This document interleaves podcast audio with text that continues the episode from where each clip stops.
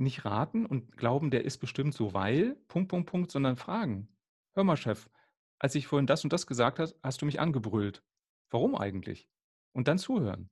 Und nicht mhm. rechtfertigen, sondern erstmal nur interessieren für mhm. warum. Und dann sagt er vielleicht, ey, tut mir leid, hatte nichts mit dir zu tun. Ich hatte vorhin mit meinem Chef ein ganz blödes Gespräch. Oder mhm. du, du hast das und das nicht geliefert und ich habe totalen Schiss, dass wir den Kunden verlieren. Mhm. Okay, dann habe ich es verstanden. Und dann mhm. kann ich, wie gesagt, mit ihm ja darüber reden, ob er das vielleicht in Zukunft anders kommunizieren kann. Aber ich habe ihn erstmal verstanden. Herzlich willkommen zum Zukunftsathleten-Podcast, der Podcast für Menschen wie dich, die ihren Lebenslauf aktiv gestalten und sich ein Leben wünschen, das sie glücklich macht. Wenn dir diese Folge gefällt, freue ich mich natürlich über eine positive Bewertung bei iTunes. Moin, hier ist Matthias von den Zukunftsathleten und heute möchte ich dir einen ganz besonderen Menschen vorstellen. Er ist nicht nur Kollege, sondern inzwischen auch ein sehr guter Freund geworden. Und Matthias Fischedick kommt aus der Praxis. Er hat 15 Jahre in Führungspositionen bei internationalen Medienkonzernen gearbeitet, wie Disney, Warner, Endemol und TV-Shows produziert für Sender wie RTL, Sat1, Pro7 und andere. 2007 hat er seinen gut bezahlten Job von heute auf morgen gekündigt weil er etwas für sich Sinnvolleres machen wollte, als große TV-Shows zu produzieren. Matthias unterstützt inzwischen seit über zwölf Jahren als Business Coach Mitarbeiter, Selbstständige, Teams und Unternehmen darin, besser zusammenzuarbeiten, wirkungsvoller zu führen und mehr Freude bei der Arbeit zu haben. Matthias hat drei Bücher zum Thema Persönlichkeitsentwicklung geschrieben und hat es auf die Spiegel-Bestsellerliste geschafft. Also ein richtiger Bestseller, wirklich Chapeau, Chapeau. Sein Podcast, der Jobcoach, gehört zu den erfolgreichsten Karriere-Podcasts in Deutschland. Und ich durfte auch schon Gast sein. Hat mir auch, hat mir auch richtig riesig viel Spaß gemacht. Matthias hat eine tägliche Radioserie über Leben unter Kollegen. Und jetzt kommt's. Bisher wurden über 450 Folgen ausgestrahlt. Und ich schätze mal, inzwischen sind mit Sicherheit schon über 500. Unter anderem für MDR Jump, Bremen 4 und Ostseewelle. Und Matthias wirft einen Blick auf die unbewussten Denkmuster, mit denen wir uns selbst oft davon abhalten, unser Potenzial zu nutzen und zeigt, wie wir durch Umdenken unser Leben noch mehr gestalten können. Herzlich willkommen im Zukunftsathleten-Podcast Matthias Fischedick. Hi Matthias, danke für die Einladung. Danke dir, dass du dabei bist. Riesige Freude. Matthias zu Matthias. Genau. Matthias, wenn du auf einer Party bist und jemand fragt dich, und Matthias, was machst du so im wirklichen Leben? Was antwortest du? Dann antworte ich in Zukunft, starte einfach den Zukunftsathleten-Podcast und höre das Intro von Matthias an. Also ich sage meistens sowas wie, ähm, ich bin Business- und Mentalcoach und ich helfe Mitarbeitern und Führungskräften erfolgreicher zu sein. Das ist so die Kurzfassung und wenn dann jemand interessiert ist, dann erzähle ich im Grunde zumindest in Teilen das, was du gerade auch erzählt hast. Also ein bisschen meine Historie und was ich so mache. War der kleine Matthias denn früher auch schon jemand, der andere unterstützt hat und anderen geholfen hat, äh, besser zu werden irgendwie? Das, das Lustige ist, mir ist letztens eingefallen, ähm, wegen Weihnachtszeit, dass in der Grundschule haben wir so ein Krippenspiel gemacht und da habe ich den Josef gespielt. Und es gab aber auch so eine Zweitbesetzung. Und in einer Vorstellung waren die Eltern von der Zweitbesetzung. Und der sollte eigentlich nur Notfällen einspringen. Und er war ganz traurig. Und dann habe ich gesagt, ja, dann kannst du doch den Josef spielen, wenn deine Eltern drin sind. Und ich mache das, wenn meine drin sind. Und äh, meine Lehrerin fand das ganz toll und erwähnenswert, dass ich so, mhm. so offen war. Und für mich war das ganz normal. Also da ist mir bewusst geworden, ich glaube, das war schon immer in mir drin, dass es mir Spaß macht, anderen zu helfen. Mhm. Spannend, spannend. Also das heißt, schon ganz früh war dein Weg vorgezeichnet, aber tatsächlich bist du erstmal einen anderen Weg gegangen. Aber bevor wir dazu kommen, noch kurz zu deiner Kindheit. Wie bist du denn aufgewachsen? Ich habe eine Zwillingsschwester. Sie ist die ältere, und das habe ich auch gespürt, äh, Andrea, wenn du das hörst. Ich meine das ganz liebevoll. Ja. Also sie ist eine Viertelstunde älter und das war eigentlich immer schön für mich, dass noch jemand da ist zum Spielen. Wobei manche fragen mich, ja, Zwilling, äh, ist da so eine besondere Verbindung da? Nee, wir sind ja zweieich, bei zwei Geschlechtern ist es immer zweieich. Mhm. Und dadurch glaube ich, ob wir jetzt ein Jahr auseinander gewesen wären oder wie es jetzt ist, eine Viertelstunde, ist total egal. Aber es ist halt immer jemand da, du bist nicht Einzelkind, ähm, du hast jemanden zum Streiten und zum Spaß haben. Und die Kindheit war sehr spannend und sehr behütet. Meine Mutter ist Schauspielerin, mein Vater Unternehmensberater. Das heißt, ich habe so beides erlebt. Also ich habe dieses kreative, manchmal ein bisschen ähm, im positiven Sinne verrückte von meiner Mutter und das strukturierte, aber teilweise auch alberne von meinem Vater. Also meine Eltern haben super Humor und sind beide spontan und das hat die Kindheit halt sehr spannend gemacht. Mhm. Und so jetzt dann am Ende deiner Schulzeit, wie hast du dann für dich äh, eine Entscheidung getroffen, dann deinen Weg zu gehen? Wie war das dann? Ich weiß nicht, wie es dir gegangen ist. Für mich war das wie so ein Erwachen. Du bist 13 Jahre, gehst du zur Schule und weißt eigentlich immer schon, was nächstes Jahr passiert. Du gehst zur Schule. Und dann auf einmal ist es so, so, jetzt hast du das Abi. Meinen Eltern war nur wichtig, dass wir beides Abi machen. Was wir danach machen, war denen egal. Die wollten nur, dass wir die Möglichkeit haben, wenn wir wollen, zu studieren. Mhm. Das war wichtig und danach war es, war es ihnen alles recht, was sie machen wollten. Ja, aber alles sind so viele Möglichkeiten, dass ich gar nicht wusste, was will ich, was will ich denn tun. Und bei mir in der Stufe waren welche, die haben, wussten das auch nicht und die haben gesagt, ja, studiere halt BWL. Damit kann man immer was anfangen. ich dachte, nee, ich studiere nicht irgendwas, nur um irgendwie was zu machen. Und ich wollte eigentlich Psychologie studieren, weil ich Menschen so spannend finde. Mhm. Und mein Abischnitt war bei 2,6 und der NC war bei 1,0 für Psychologie. Das heißt, ich hätte noch jede Menge Wartesemester gehabt. Und da habe ich irgendwie keine Lust gehabt. Wartesemester, um dann erstmal rauszufinden, ob es das überhaupt ist. Und meine Schwester und ich äh, als Kind waren öfter involviert, auch bei Werbespots oder Fotoshootings für Mode, weil Zwillinge ist ja total süß, wenn die dann mhm. ähnliche Klamotten anhaben und so. Und kannte halt so dieses Fernseh-, Film-, Werbungsbusiness und fand das immer spannend, aber nicht vor der Kamera, sondern dahinter fand ich viel spannender. Also ich habe ganz viel mit Tonleuten gequatscht als Kind, so wie machst du das, was ist denn das und Kameraleute und so. Und habe mich daran erinnert und dachte, ja gut, dann gehe ich zum Fernsehen und bin auf die Medienschule gegangen und habe parallel schon meinen ersten Job bekommen beim Fernsehen. Da habe ich Quizfragen für Jeopardy geschrieben. Ich weiß nicht, ob du das noch mhm. kennst. Ja, klar. Mit Frank Elsner. Wobei, wenn man es ganz genau nimmt, waren es ja keine Quizfragen, sondern das war ja das Besondere, dass es Antworten waren und die Kandidaten mussten Fragen dazu finden. Also ich habe die Antworten. Mhm. Und von da, das war das einzige Mal, dass ich mich beworben habe, wurde ich immer abgeworben. Also es kam dann Buena Vista, also Disney, nach Köln und ich habe da mit einer Produktionsfirma Kindersendung für Disney gemacht. Als mhm. Regisseur später dann, also Team Disney, Disney Club, Disney Filmparade und habe das, weiß gar nicht wie lange, sieben Jahre oder, oder sechs Jahre gemacht und dann wurde ich abgeworben für Deal or No Deal, diese Show damals, mhm. die du kannst mit den Koffern. Ja. Und die Geschichte, wie das passiert ist, das war wie im Film. Also so unglaublich. Und zwar gibt es einen ähm, Bekannten, dem ich immer wieder über den Weg gelaufen bin. Der hat im Nachbarort gewohnt früher und wir haben uns, kannten uns vom Sehen und dann haben wir uns immer mal wieder irgendwo zufällig getroffen und der war damals ähm, Entwicklungschef, so hieß es, Entwicklungschef bei Endemol. Mhm. Irgendwie haben wir uns auf der Straße getroffen und meinten, komm, lass mal Kaffee trinken, was, mal ein bisschen quatschen. Und dann erzählte er, dass er bei Endemol ist und sagte, ach ja, ihr macht ja Deal or No Deal. Ja, und dann sagte er, ja, läuft nicht so gut. Und ich habe dann erwidert, ja, ich kann mir auch vorstellen, warum. Ich würde ja ein paar Sachen anders machen. Und dann sagte er, okay, was denn? Und dann habe ich ihm gesagt, also wenn ich verantwortlich wäre für die Sendung, würde ich das und das und das so und so machen. Und dann sagte er, ja, dann mach das doch. Wie? Ja, du kriegst morgen einen Vertrag, du bist jetzt der neue Producer. Und dann hatte ich wirklich am nächsten Tag einen Vertrag. Krass. genau, und bin dann zu Endemol.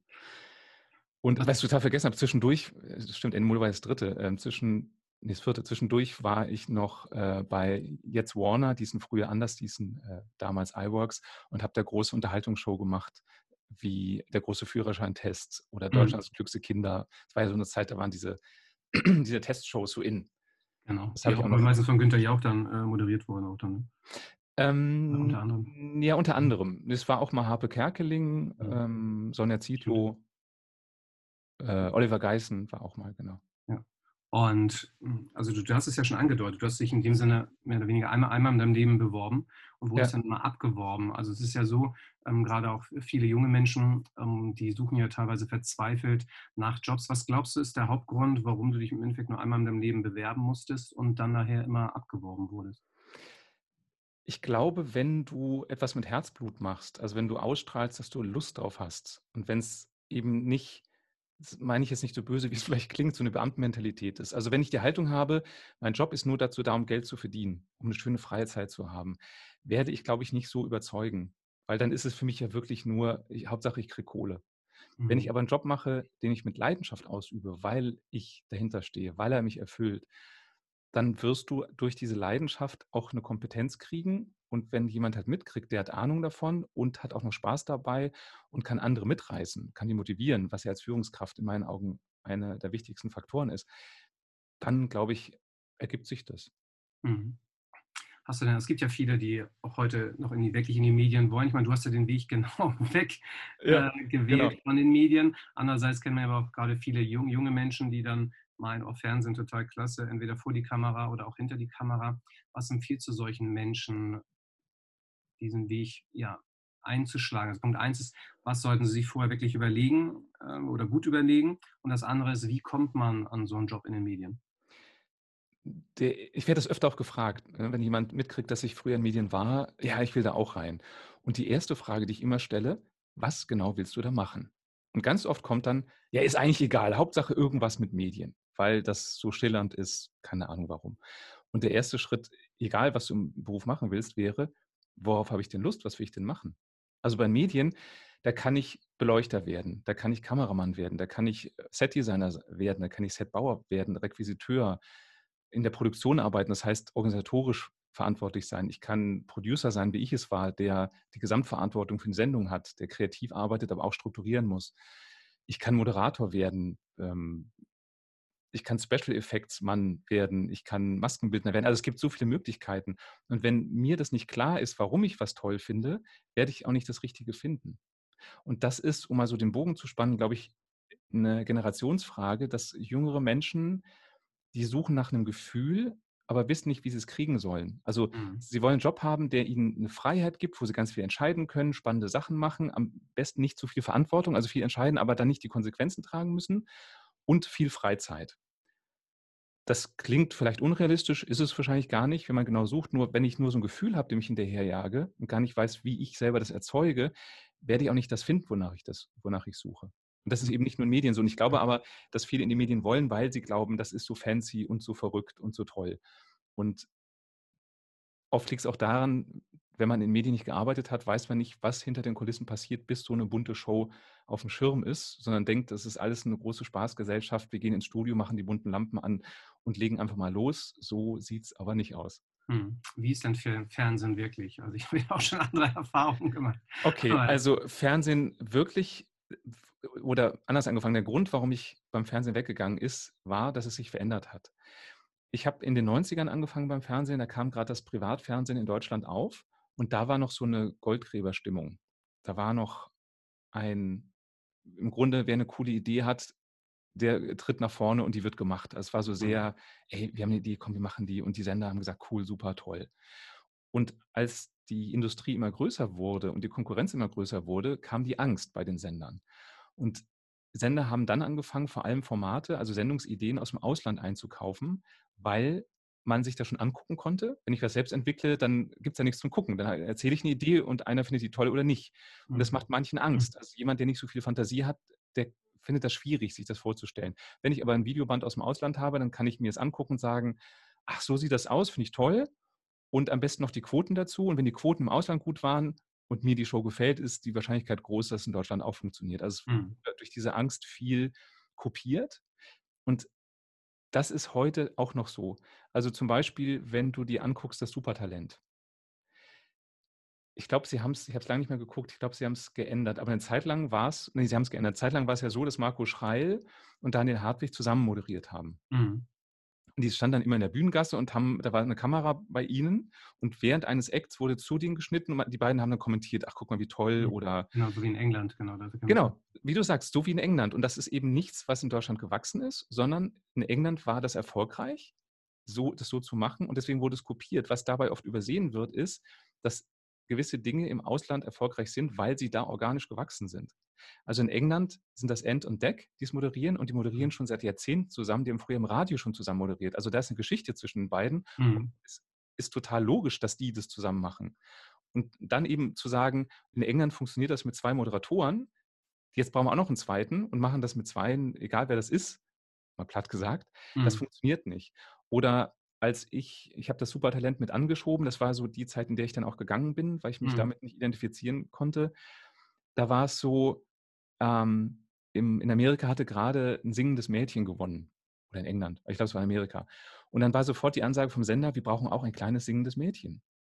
Und meine Haltung ist, nee, es geht doch darum, einen Raum zu schaffen, dass was entstehen kann. Und ich glaube, der Zuschauer spürt, ist das inszeniert mhm. und gewollt oder ist, hat es sich so entwickelt? Und ich glaube, in Deutschland ist ganz oft diese Angst, wir müssen alles steuern. Wir müssen alles ähm, äh, im Griff haben.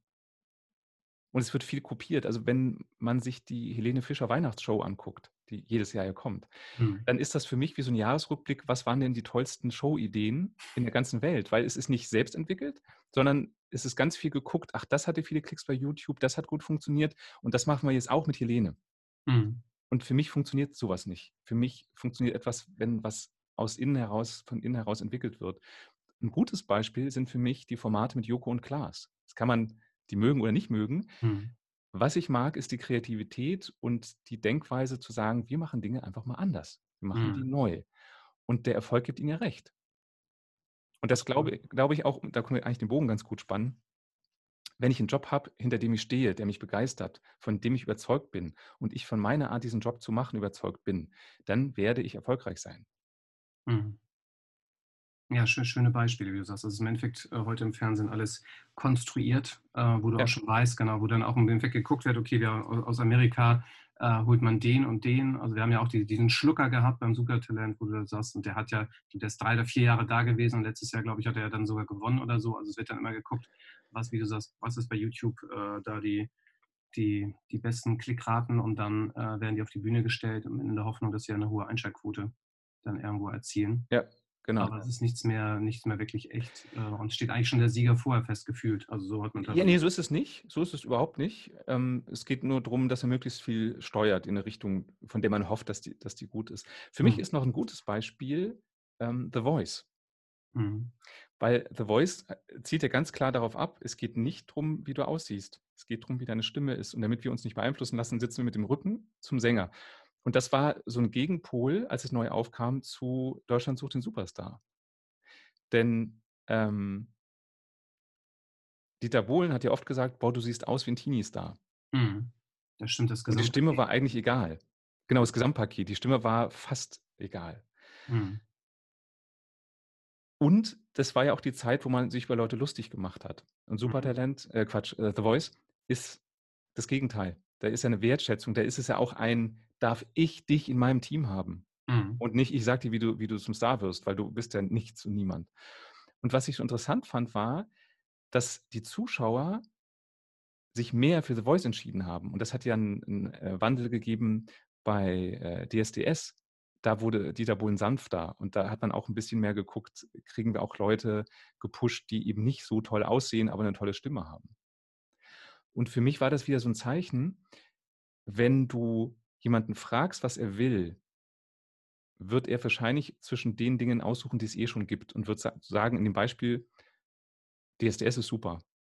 Sobald du ihm eine Alternative bietest, die mehr Authentizität hat, die mehr Wertschätzung hat, wird er sich dafür entscheiden. Mhm. Und deswegen bin ich so überzeugt von meinen Dingen, die ich tue, weil mir ist Wertschätzung wichtig, mir ist Authentizität wichtig. Und du kennst es ja selber aus dem Rednerbusiness es gibt, also ich halte dich auch für sehr authentisch auf der Bühne, weil ich kenne dich auch privat und kann jetzt auch allen Hörern sagen, so, da ist für mich kein großer Unterschied, ob du auf der Bühne stehst oder, oder privat bist. Und das ist ja auch dein Erfolgsrezept. Und es gibt ja viele Redner, die eine Rolle spielen auf der Bühne, die laut sind, die sich aufplustern und du weißt, es ist nichts dahinter und selbst wenn du es nicht weißt, hat es so ein Geschmäckle. Und wenn so ein Redner auf der Bühne steht und danach stehst du auf der Bühne, ist meine Erfahrung, dass die Leute dich sympathischer finden und dir mhm. mehr zuhören, die mehr glauben.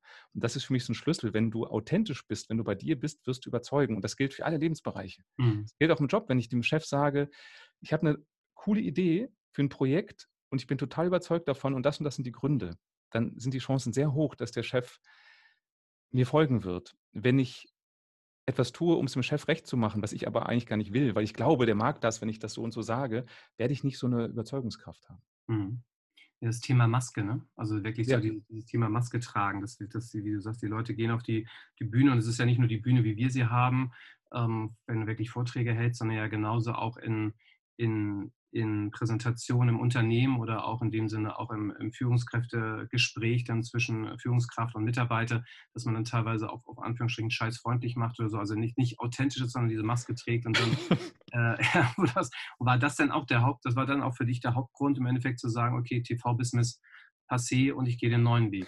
Genau, also es ging für mich darum, dass die Inhalte, also mir, mir ist Freiheit total wichtig. Und, und wenn du immer ins Ausland schießt und guckst, was machen die da und genauso machen wir das auch, ist für mich keine Freiheit.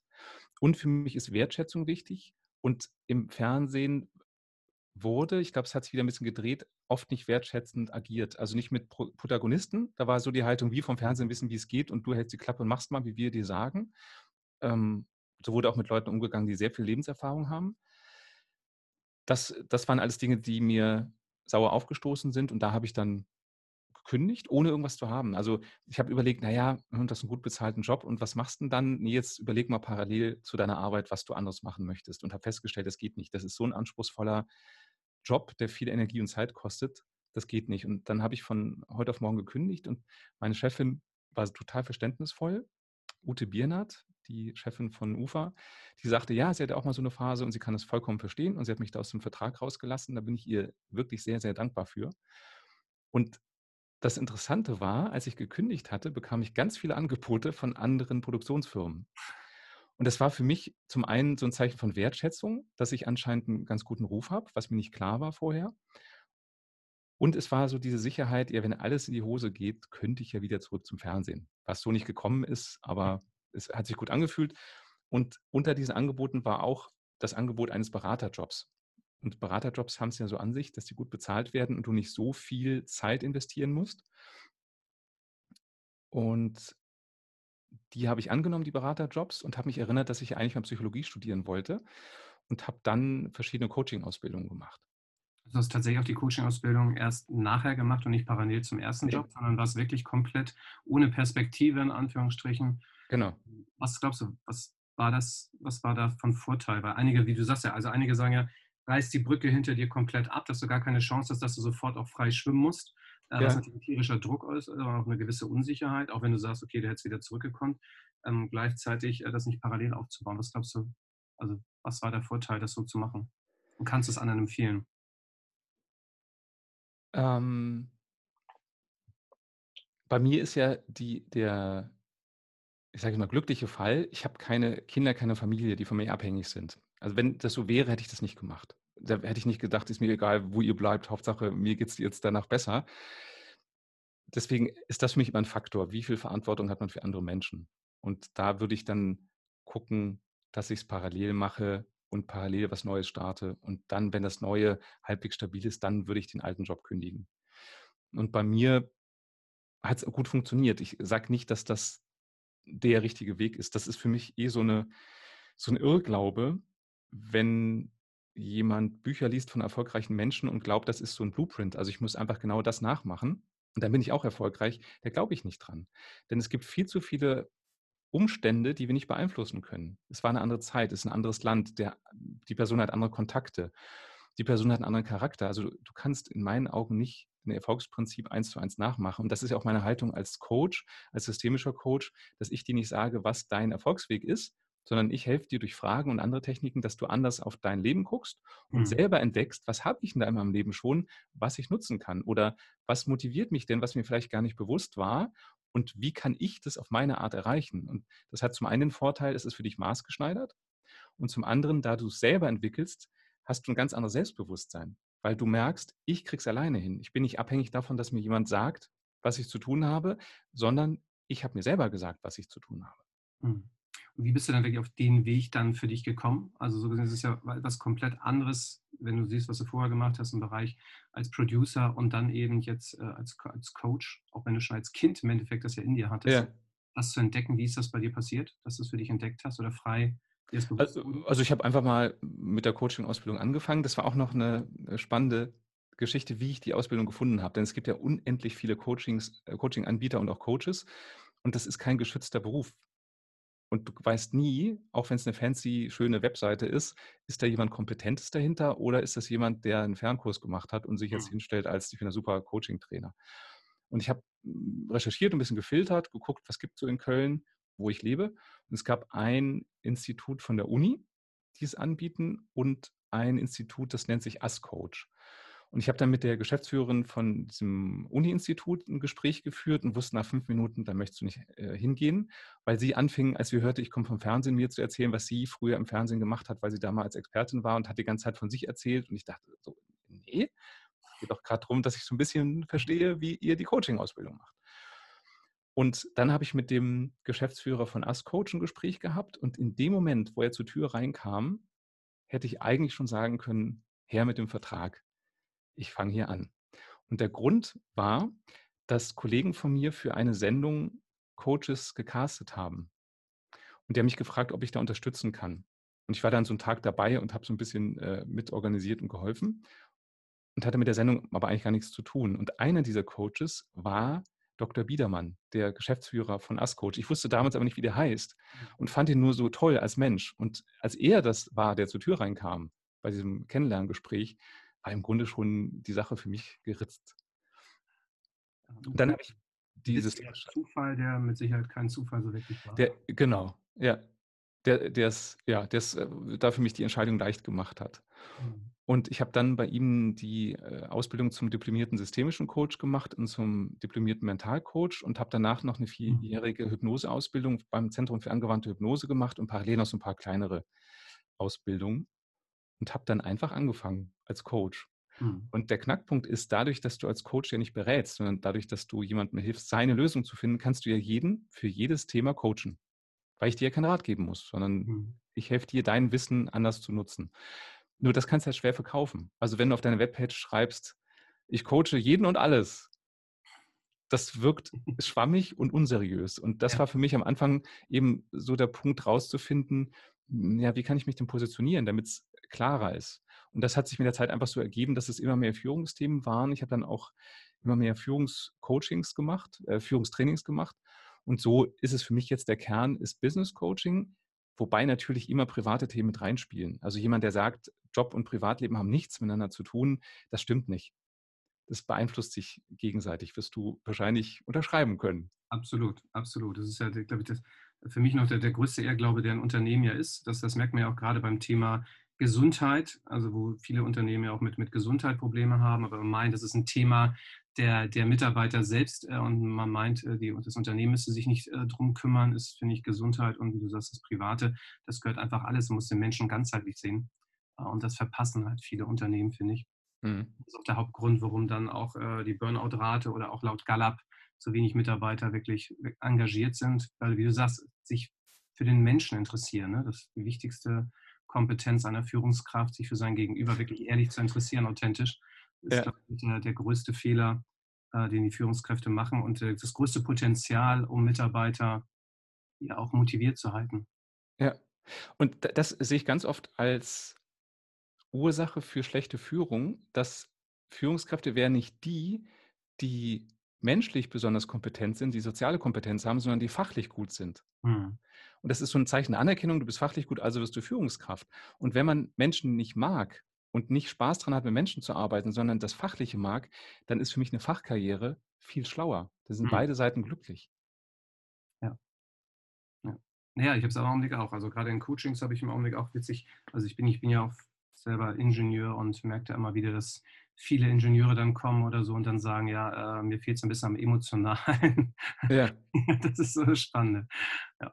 ja, absolut, bin ich. Unterschreibe ich zu 100 Prozent. Du bist, wir haben ja einen, witzigen, also wir haben ja nicht nur, glaube ich, zur gleichen Zeit, du hast ja auch 2006, 2007 angefangen mit den, mit den Ja, genau. Exakt, ja. ich ja auch meine Coaching-Ausbildung gemacht habe. Und wir haben uns ja beide, beide den Weg auf die, auf die Bühne gefunden äh, als Redner. Wie mhm. war da der Weg von dir äh, vom Coach zum Redner? Weil das ist ja was komplett anderes und die meisten können es ja. ja nicht. Ja, bevor ich dazu was sage, für mich ist, ich bin ja äh, Coach, Redner und Trainer und Autor und Podcast, aber es spielt für mich da jetzt keine Rolle. Und für mich ist diese, weil manche mich fragen, was machst du am liebsten? Und für mich ist alles drei zusammen das Richtige, weil ich befruchte mich immer wieder in anderen Bereichen. Also was ich auf ich kann auf der Bühne nur authentische Geschichten erzählen, die ich nicht irgendwo gelesen habe, sondern die ich wirklich erlebt habe im Coaching, mhm. wenn ich coache. Und durch Coachings und Trainings kriege ich halt mit, was bewegt denn die Führungskräfte, das bewegt denn die Mitarbeiter und weiß, ach, das sind die spannenden Themen. Und manchmal war ich da auch auf dem Holzweg, dass ich dachte, das ist interessant für die Teilnehmer und stellt sich dann raus, was ganz anderes, was ich gar nicht so wichtig fand, ist, ist mhm. interessant. Und dadurch werde ich auch nie aufhören zu coachen und zu trainieren, auch wenn ich super gerne Vorträge halte, einfach um lebendig zu bleiben in meinen Inhalten, um das mhm. praxisnah zu machen. Und der Weg war, dass ich, also beim Fernsehen war ich ja gewohnt, ich helfe Menschen vor der Kamera auf der Bühne zu glänzen. Und der Vorteil ist, wenn du Menschen darin unterstützt, dass sie auf der Bühne gut dastehen, verstehst du immer mehr, wie funktioniert denn das? Wie wirke Mhm. ich denn vor einer Kamera? Wie bewege ich mich denn auf einer Bühne? Und irgendwann hatte ich so den Impuls, naja, ich will Wissen weitergeben, ich will es gerne unterhaltsam weitergeben und ich weiß ja eigentlich, wie es geht, weil beim Fernsehen es ja auch eigentlich immer darum geht, zu unterhalten, also Mhm. die Menschen positiv zu berühren. Deswegen ist zum Beispiel für mich Kinderfernsehen eine der tollsten Fernsehformen, weil es eben darum geht, wie kann ich Kinder für ein Thema begeistern und wie kann ich auch komplizierte Themen möglichst einfach vermitteln. Ja, und dann war irgendwann eben genau der Punkt so, ja, ich mache es jetzt einfach mal und habe dann einen Vortrag entwickelt und habe den 'n Kunden, der mich für Coachings und Trainings gebucht hat, mal angeboten und habe da den Vortrag gehalten und der kam super an und dann dachte ich: „Ja, kannst du öfter machen.“ Und das war im Grunde so der der der Anfang. Ja. Ja, schön zu sehen, wie du sagst, die diese Abwechslung, ähm, einfach zu haben. Und das ist ja, um mal ganz ehrlich, da können wir ja auch ganz offen drüber sprechen, das ist natürlich auch ein großer Unterschied, ob du als Coach eine Stunde auftrittst oder, äh, als Redner, auch was die Bezahlung betrifft.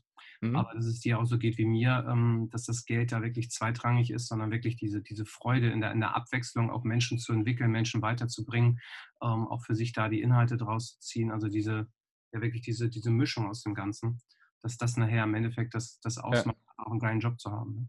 Und ich glaube, das ist so 'n so 'n Schlüssel. Ähm, arbeite ich, um Geld zu verdienen oder mache ich das, was mir Spaß macht und verdiene auch noch Geld damit? Mhm. ich glaube, bei dir ist es auch so, dass Ja, du Dinge machst, die dir Spaß machen und dann gibt's auch noch Geld dafür. genau. Ich sage mal, Geld ist kein Ziel, sondern ein Ergebnis, ja. Hatte ich auch Ja, 'n paar Jahre für gebraucht, aber ah. tatsächlich das. Ja. Ja, und das das finde ich auch immer interessant, wenn Führungskräfte bei mir im Seminar sagen: „Äh, Herr Fischedick, Gehaltsverhandlungen, wie mache ich denn das mit meinen Mitarbeitern? Und die wollen immer mehr.“ Und ich bringe sie dann immer zum Nachdenken, mal drüber nachzudenken, welche Funktion hat denn Geld? Weil Geld an sich hat ja keine Bedeutung. Mhm. Und wenn ich mit Mitarbeiter eben nicht über eine Summe rede zu Beginn, sondern erst mal ihn frage: „Was wäre denn anders, wenn ich dir mehr zahlen würde?“ Dann kriege ich durch die Antwort raus, was steckt dahinter. Und es kann ja sein, dass der Mitarbeiter mal ganz platt gesprochen sagt: „Ne, das ist Schmerzensgeld, weil ich ich fühle mich hier überhaupt nicht gewertschätzt.“ Wenn ich das weiß als Führungskraft, dann kann ich ja gucken, gebe ich dem 'ne kleine Gehaltserhöhung und gucke auf andere Art, dass der sich gewertschätzt fühlt, dass er Mhm. sich gesehen fühlt. Oder Mitarbeiter könnte sagen: ja, mehr Geld heißt für mich mehr Sicherheit, weil ich dann die und die Versicherung zahlen kann. Mhm. Das weiß als Führungskraft, kann ich ja gucken, besteht vielleicht die Möglichkeit, Versicherungen über die Firma abzuschließen, so dass die Sicherheit für den Mitarbeiter da ist, es kostet die Firma aber weniger. Mhm. Und eben nicht bei einer Summe anzufangen, sondern erst mal bei dem Sinn der Funktion dahinter anzufangen. Ja. Ja, sehr schönes Beispiel. Vor allem und es zeigt ja auch, ähm, wenn du die die Statistiken dir anguckst, was ist den den Menschen am wichtigsten und, äh, in Unternehmen, wo dann immer viele Unternehmer oder Führungskräfte dann meinen: „Ja klar, an erster Stelle steht das Geld.“ Ne, das kommt in den Top 10 irgendwie auf Platz 4 oder sogar 6 Ja, ja, genau. Ja. Ähm, da stehen halt die die Punkte mit der mit der Wertschätzung, Anerkennung, ehrliches Interesse noch weit vorne. Ja, und und Freiheit, Verantwortung, ähm, und so weiter. Und ich frage dann manchmal so die ganz Hardcore-Führungskräfte, die sagen: „Ja, bei uns geht das alles nicht. Wir können die nicht fragen und, äh, die wollen einfach nur mehr Geld.“ Und wenn ich dann sage, mal angenommen, Sie hätten ein unbegrenztes Budget. Glauben Sie, Sie würden Ihren Mitarbeiter wirklich zufriedenstellen, egal egal was er will und Sie würden es immer bezahlen? Und dann sagen auch die Hardcore-Führungskräfte: „Ne, stimmt, eigentlich nicht.“ Mhm. Und so ist es auch. Es gibt Studien, die haben gezeigt, dass eine große Gehaltserhöhung oder ein Firmenwagen, das wirkt für maximal 3 Monate motivierend und dann ist es wieder normal. Und dann müsste man eigentlich wieder zum Chef gehen und sagen: „Chef, ich will mehr Geld, weil ich unzufrieden bin.“ Und das kann es ja irgendwie nicht sein. Absolut nicht. Absolut nicht. Wie bist du eigentlich auf die Bühne gekommen?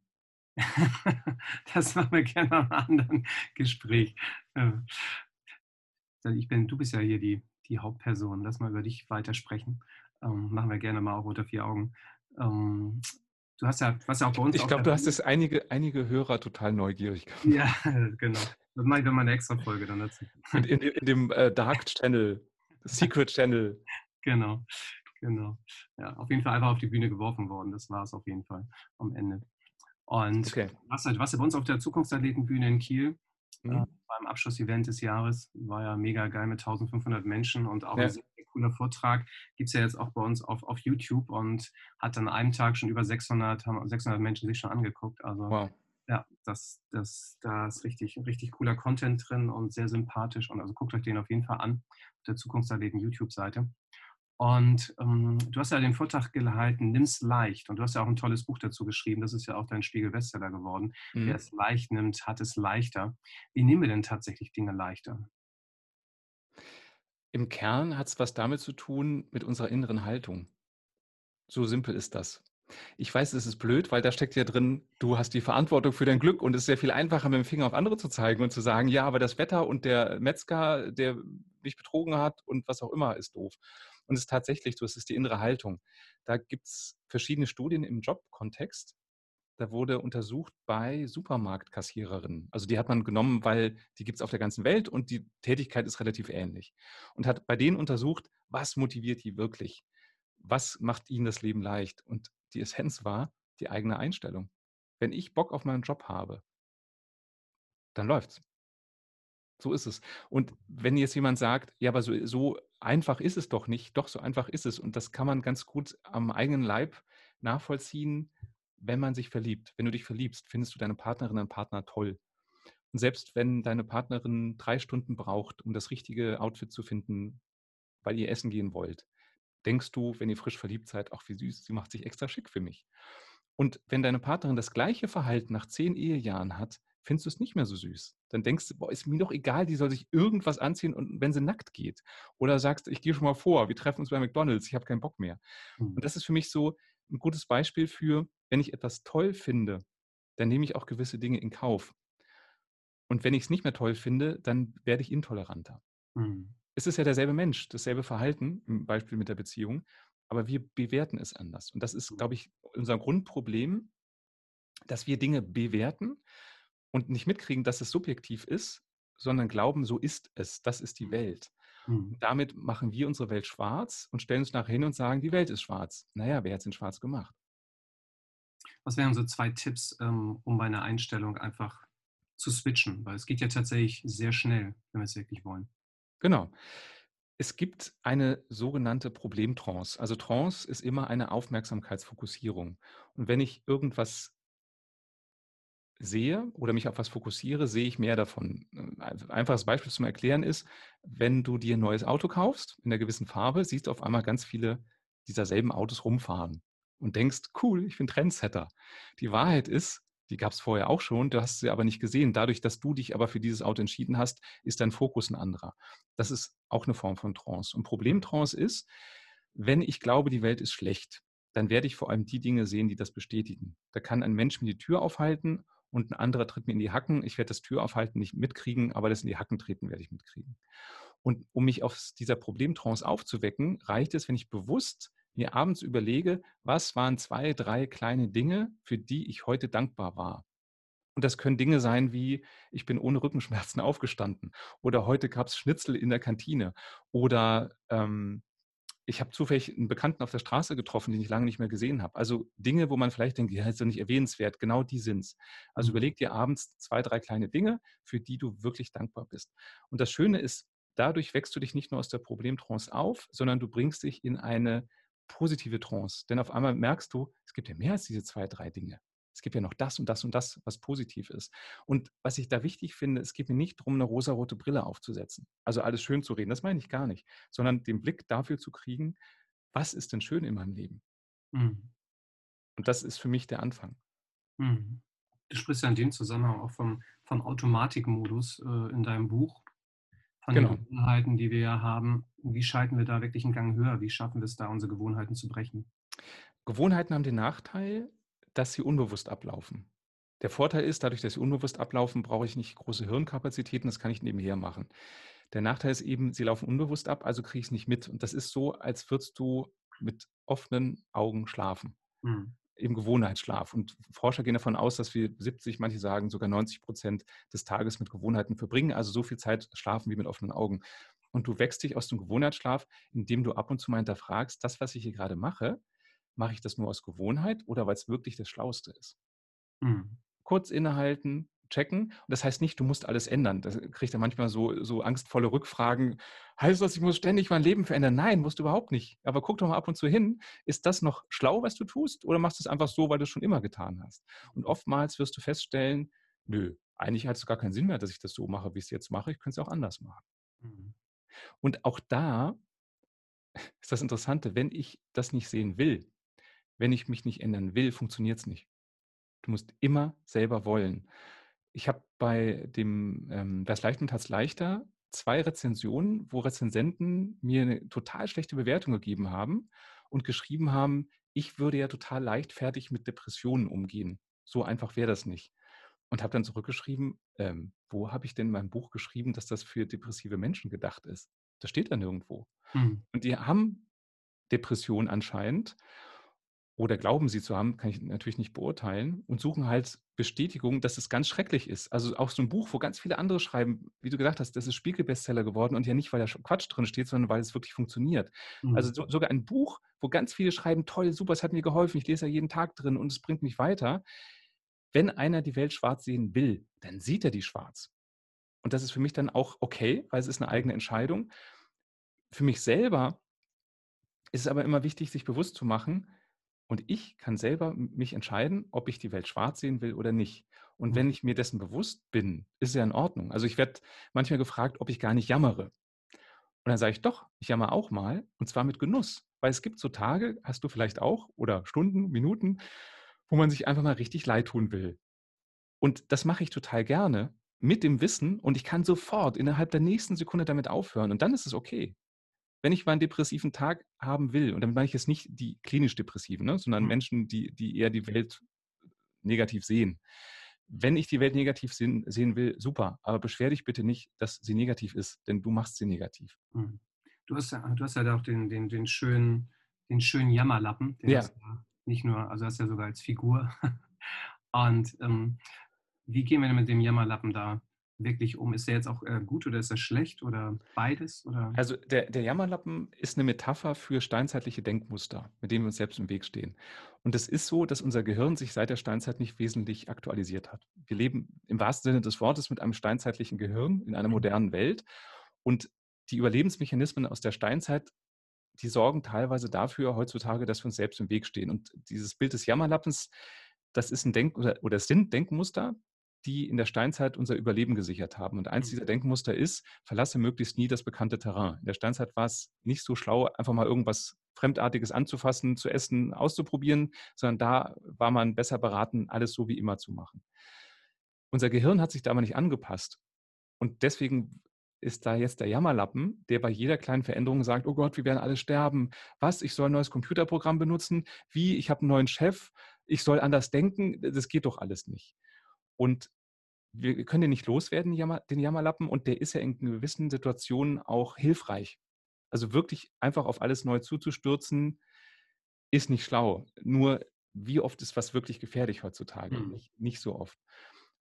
Und da ist halt für mich der Weg, sich aus diesem Gewohnheitsschlaf aufzuwecken, indem man bei Dingen, die man gefährlich findet oder vor denen man Angst hat, vor allem Veränderungen, innezuhalten und zu fragen, hm, was ist denn das Schlimmste, was passieren kann, wenn ich mhm. jetzt auf andere Art arbeite, wenn da wirklich ein neuer Chef ist? Was passiert da? Und für mich ist so, ein, so ein Beispiel, um das klarzumachen, wie oft unser Steinzeithirn uns im Weg steht. Das habe ich ganz oft in Unternehmen erlebt, wenn neu gebaut wird oder umstrukturiert wird. Und dann werden die neuen Sitzpläne ausgehängt. Also wo wird jeder in der neuen Konstellation sitzen? Diejenigen, die einen Fensterplatz bisher hatten, wenn die nachher nicht mehr am Fenster sitzen, die rasten aus. Und das ist in ganz vielen Unternehmen so. Und da kann man von außen sagen, boah, wie lächerlich. Nee, da ist jemand, der ist so daran gewöhnt, dass er da am Fenster sitzt, der kann sich nicht vorstellen, wie das Leben weitergehen soll, wenn er nicht mehr am Fenster sitzt. Mhm. Und die, diese Mitarbeiter, die können sich nicht mehr auf die Arbeit konzentrieren. Jedes Mitarbeitergespräch dreht sich im Grunde nur noch um die Sitzplätze. Und es wird den ganzen Tag darüber geredet, was, was ist mit den Sitzplätzen. Und das sind für mich so Beispiele, wo unser Gehirn eben sehr steinzeitlich agiert, auch wenn wir glauben, dass wir so rational und so intelligent sind. Mhm. Und da hilft es halt zu fragen, was ist denn das Schlimmste, was passieren kann, wenn ich zum Beispiel nicht mehr am Fenster sitze? Mhm. ja, die schöne Frage, genau. Was ist das Schlimmste, was passieren kann? Die, die Frage liebe ich auch. Ja. Nutze ich auch immer, wenn es darum geht, mit Thema Angst umzugehen.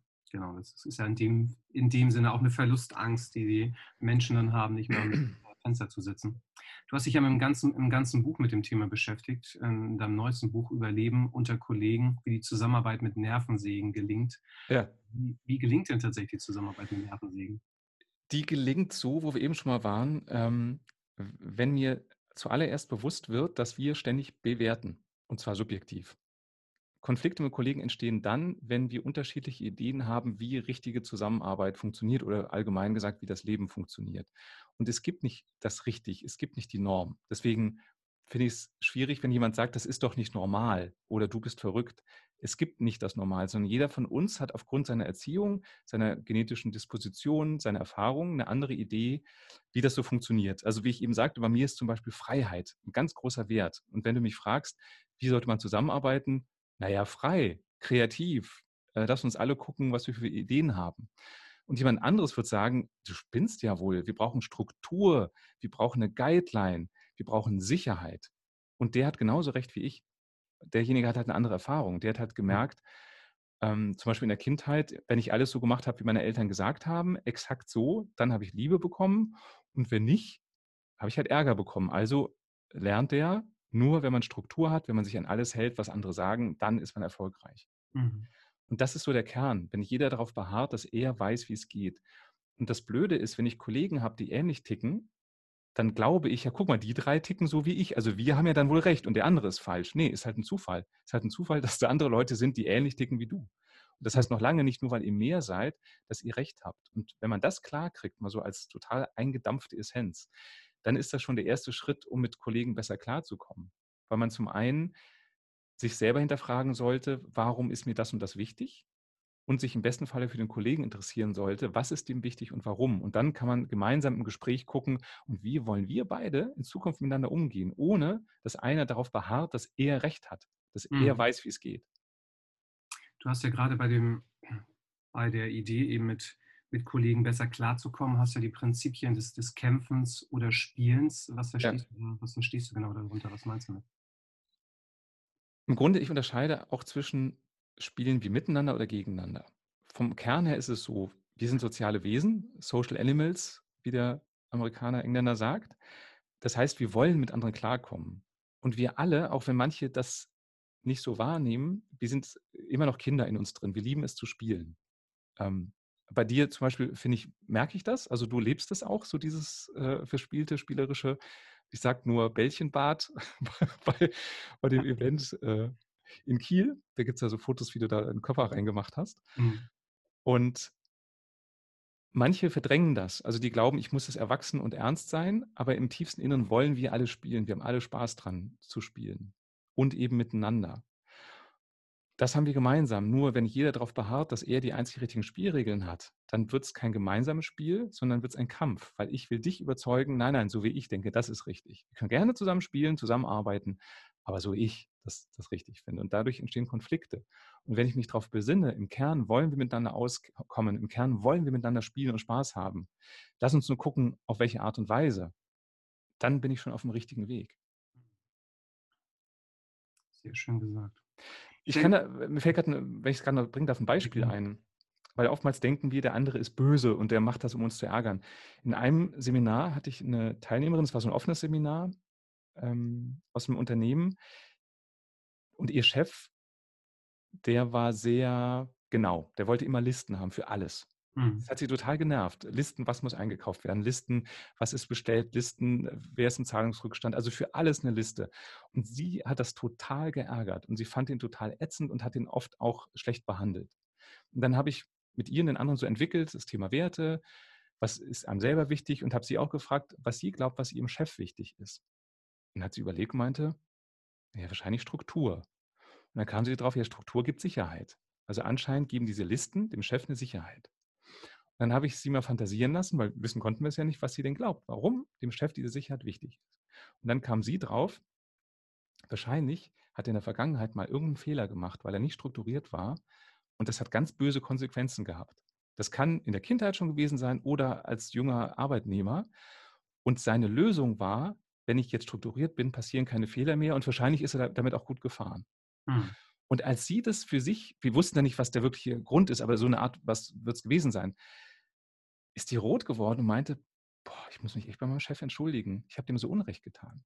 Und das ist ganz oft genau das der Punkt. Wir bewerten ein Verhalten, ohne uns dafür zu interessieren, warum der das macht, sondern wir interpretieren direkt rein, der will mich nur piesacken, das ist ein Vollpfosten. Und ganz oft, auch gerade bei Führungskräften, ist es einfach eine Unsicherheit, dass einer so ist.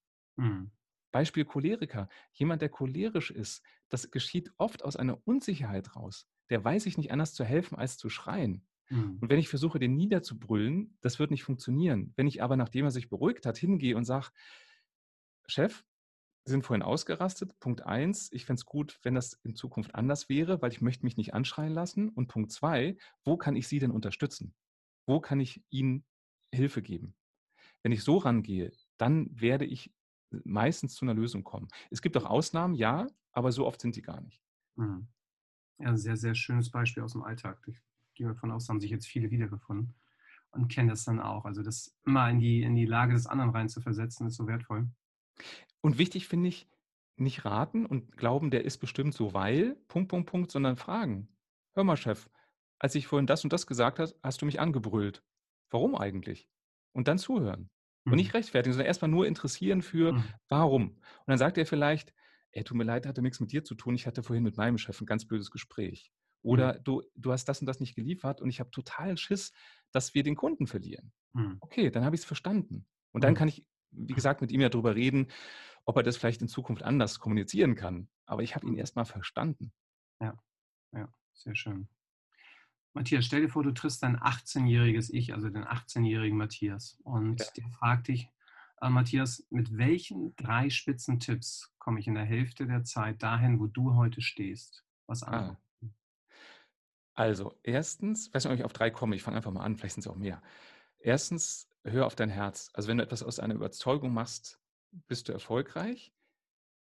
Da steckt für mich auch drin, mach dein Ding. Also, hm. guck nicht, was andere sagen, sondern wenn, wenn du glaubst, so und so ist richtig, dann mach es. Und wenn ich jetzt noch ein drittes überlegen müsste, ist, hab Spaß im Leben.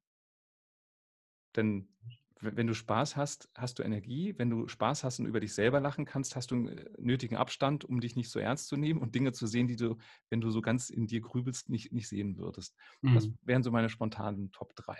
Ja, schön. Eine schöne Zusammenfassung des Podcasts. schön auf eine Minute in drei Punkten. Sehr gut. Wer jetzt mit dir in Kontakt treten möchte, wie kommt man an dich heran? Wie nimmt man mit dir Kontakt auf? Ich habe ja zum Glück so einen ungewöhnlichen Namen, wenn man Matthias Fischedick eingibt. Und man kann sogar meinen Vornamen falsch schreiben. Ich werde ja mit einem T und H geschrieben. Selbst wenn du den mit zwei T und H schreibst und Fischedick falsch schreibst, landest du immer irgendwie bei mir auf der Webpage mhm. oder bei den sozialen Medien. Sehr schön. Werden wir auch alles in den Shownotes verlinken. Ach, es gibt noch eine Möglichkeit. Und zwar bin ich ja wieder auf Tour mit Überleben unter Kollegen live in ganz Deutschland, so eine mhm. Edutainment-Show, wo es darum geht, es geht so ein bisschen um das Thema aus dem Buch. Was gibt es für nervige Kollegentypen, wie gehe ich mit denen um? Und da bin ich wahrscheinlich bei jedem Hörer irgendwo in der Nähe. Genau, werden wir auch verlinken. Boah, Sehr schön, vielen Dank. Richtig, richtig, richtig cool, Matthias. Äh, komm, kommst du eigentlich? Ich werde auf jeden Fall kommen. okay, sag Bescheid. Ja. Und ich wärme einen Platz für dich schon mal vor. Ich bin auf jeden Fall dabei, ja. Das lasse ich mir nicht, das lasse ich mir dieses Jahr nicht entgehen. Das ist ja sehr cool. Eine eigene Show, also größten Respekt. Eigene Radioshow, eigene. Ihr seht hier, was wir hier für großartige Menschen im Podcast haben. Also wirklich den größten Respekt, was du da die letzten Jahre auf die Beine gestellt hast. Auch, auch wenn du es jetzt nicht hören magst, aber auch der, der den Podcast macht, ist ein großartiger Mensch, der ganz viel bewegt hat. Also allein Respekt, was du dieses Jahr mit den Zukunftsathleten auf die Bühne und auf die Beine gestellt hast, ist echt irre. Danke dir, danke dir. War mir ein riesiges Fest mit dir, Matthias sehr, sehr vielen Dank für deine Zeit. Gerne. Und euch allen natürlich wünschen wir viel, viel Spaß. Freuen uns natürlich über eine Bewertung bei iTunes. Schaut gerne mal rein bei Matthias. Sehr wertvoll. Macht riesig viel Spaß, ihm zuzuhören, habt ihr ja jetzt schon gemerkt. Und denkt immer alle dran, du kannst nur spitze sein, solange das Herz voller ist als die Hose. alles Gute. ciao. ciao.